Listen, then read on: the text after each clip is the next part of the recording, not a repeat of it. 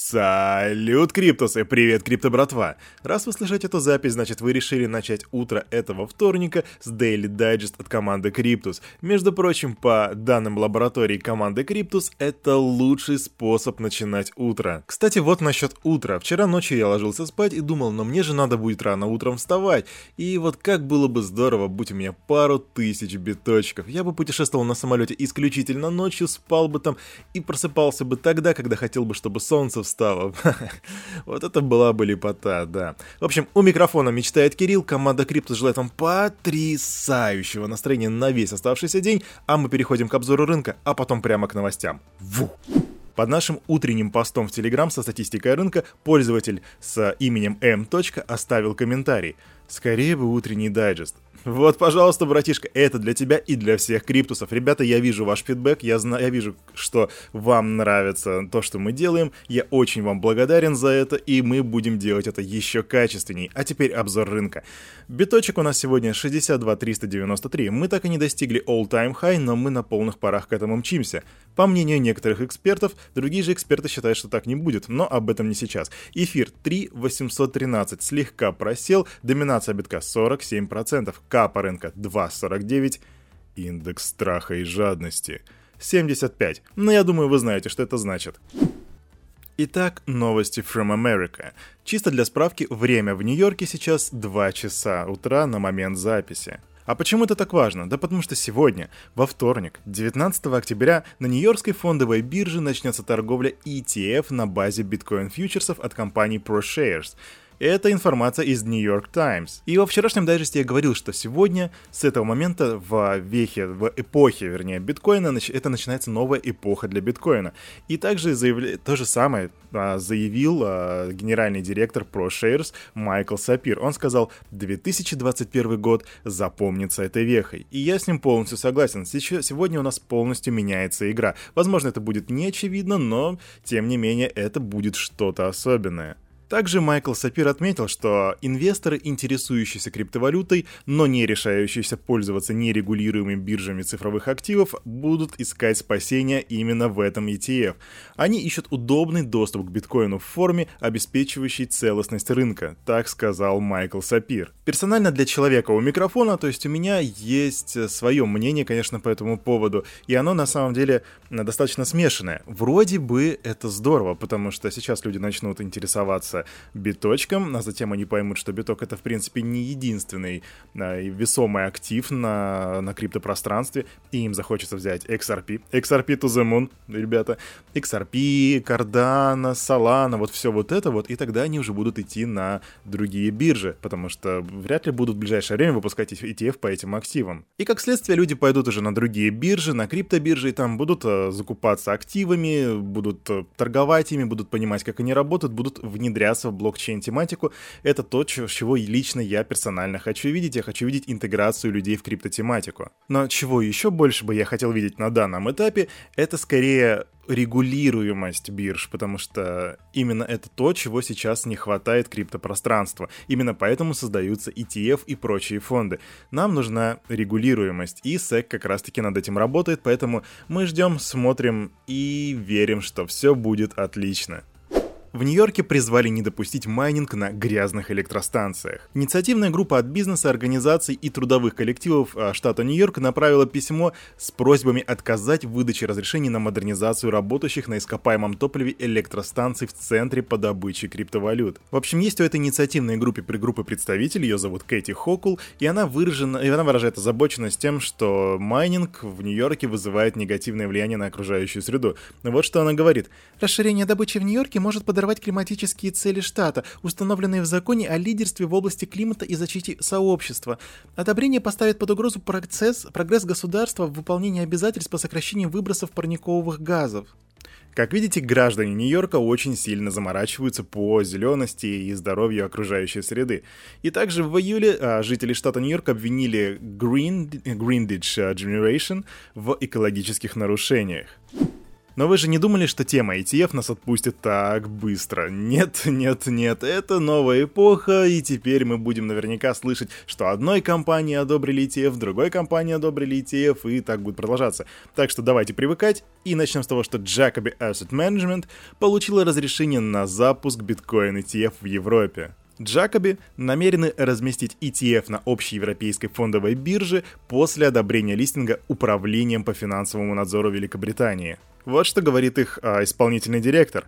Это захватывающий момент для Европы, поскольку одобрение регулирующих органов приходит раньше ожидаемого решения от комиссии по ценным бумагам и биржам США. Ну, не знаю, не знаю, действительно ли раньше. А в самой фирме назвали свой продукт ETF первого уровня, ссылаясь на уровень партнеров. Джакоби Биткоин ETF Джакоби Биткоин ETF полностью выведет цифровые активы в основную инвестиционную инфраструктуру при поддержке ведущих фирм, с которыми мы работаем. Они, он предоставит инвесторам возможность напрямую участвовать в физически рассчитываемом биткоине, отметил председатель компании Рой Макгрегор. Макгрегор. Но есть тут, конечно, и такой прокольчик в схеме. Минимальная сумма инвестиций составит не тысяча, не 10 тысяч, а 100 тысяч американских долларов. Фонд будет открыт только для институциональных, профессиональных и опытных инвесторов. Так что да, частным инвесторам ни-ни-ни, нельзя-нельзя не трогать биточек. В чем же смысл-то это, господи, я не понимаю. Основная масса денег находится у людей, ну... Это взрыв мозга, ну да ладно. Binance жжет. Криптобиржа Binance сожгла свои токены на 640 лямов баксов. А конкретно они уничтожили 1,33 миллиона BNB в рамках ежеквартального выкупа токенов, и площадка будет их сжигать, пока эмиссия альткоина не достигнет 100 миллионов. Воу, Кирюха, мы только недавно пришли в крипту. Что за сжигание токенов? Ребята, криптус образовательный. Сейчас расскажу. Сжигание токенов — это уничтожение определенного числа цифровых монет для уменьшения их эмиссии. Этот метод применяется для борьбы с инфляцией и повышения стоимости крипты. И вот все операции по сжиганию токенов записываются в блокчейн как транзакция, поэтому любой может проверить, что монеты были уничтожены, то есть есть пруфы, ребята. Да, тем, кто недавно пришел в крипту, такое слышать как бы дико и не особо понятно, потому что мы привыкли, что рубасик или там доллар можно прямо так на станке печатать до тех пор, пока, да пока бабки, не, нет, даже пока бумага в мире не закончится. Здесь же все немножко иначе. Во-первых, да, бумага не нужна, а во-вторых, есть продукты, которые, наоборот, дефляционные. Например, биточек, там эмиссия всего 21 миллион коинов и больше быть не может и никогда, никогда, ни при каких условиях не будет больше, потому что это прописано в коде. И этот код тщательно бережет комьюнити. Вот такие дела. Это польза крипты. Повышайте финансовую грамотность. Мистер Маск в очередной раз пампает Dogecoin, и цена этой мемной криптовалюты в очередной раз взлетела, ну, правда, не в этот раз не намного, но на 13%. А это всегда происходит, на самом деле, по одной схеме. Твит от мистера Маска — рост. То есть там как получилось? А, создатель этой криптовалюты запостил какой-то пост, и Милан Маск на него ответил, и там была картинка в виде собачки, и, в общем, просто рост на 13%. Разница, то есть Илон Маск это делает не в первый раз, но разница между всеми остальными разами в том, разами, разами, в том, что в этот раз она не так уж сильно подросла, так что да, ваша сила имеет инфляцию, мистер Маск. 15 числа этого месяца на DeFi проект Index Finance была совершена хакерская атака, и они потеряли 16 лямов баксов. Там вышло так, что неизвестный Anonymous из пулов ликвидности DeFi проекта вывел активы на сумму около 16 миллионов, и разработчики сообщили, что хакер воспользовался уязвимостью э, в механизме ребалансировки. И вот сегодня у нас 19 число, и представители Index Finance сообщили, что нашли злоумышленника. И уже 16 октября они угрожали хакеру опубликовать его личность личную информацию, если он не вернет украденные активы. Взломщик же требований не выполнил, но и Index Finance информацию не опубликовали. Наверное, сидели такие с покерфейсом. Да. Внесенные хакером изменения в аккаунте дали нам понять, что он значительно моложе, чем мы думали, сообщила команда Index Finance. Предполагаемый хакер с ником Zeta Zeros сообщил, что сомневается в раскрытии его личности – Вы проторговались, ничего не поделать. Лучше бы вы и ваши поставщики ликвидности усилили понимание пулов балансер. Тогда бы вы могли предотвратить атаку и даже превзойти меня. Так написал хакер. Ну что могу сказать, грустный тромбон Index Finance. Есть такая блокчейн-компания Bitfury Group, и она крупнейшая за пределами Китая.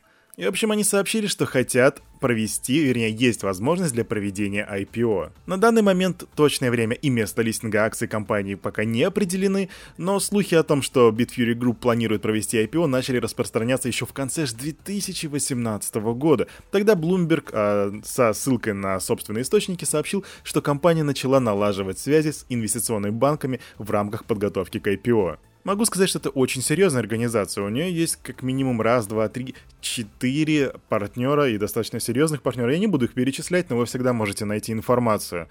Так что будем смотреть. Да, IPO это интересно. Квик новость, ребятки. А вы все знаете коллекцию CryptoPunk, это NFT-шки, их там, по-моему, всего 10 тысяч штук, и они очень дорогие, просто кошмарно дорогие, неприлично дорогие. В общем, есть чувачок, который, не, он неизвестен, имя неизвестно, но известно то, что у него есть 141 криптопанк. Рыночная, рыночная стоимость этой коллекции сейчас более 100 лямов баксов. Так вот, этот э, чувак ни разу за 4 года так и не посетил свой аккаунт. И вот интересно, что это? Это взлом? Это потеря ключа? Или ему просто все равно на данный момент? Кто знает, кто знает. Ну, в общем, это да. 100 миллионов баксов, ребятки. Ну, новость, милота которой достигает просто космических масштабов. Есть такой дядька, бразилец Жао Кеннеда, и он приобрел один биткоин для своей дочери в день ее появления на свет – я купил для нее биткоин не просто в качестве подарка, а как способ инвестировать в новую экономику. На тот момент он оценивался в 5000 бразильских реалов. Спустя 4 года на первую криптовалюту цена выросла более чем в 67 раз, то есть до текущих 62 тысяч долларов. То есть на момент покупки цена биточка составляла 915, там, 916 э, долларов всего-навсего. А, я вот тоже думаю, может стоит своим дочкам подарить по холодному кошельку с э, криптой на нем для инвестиций в будущее.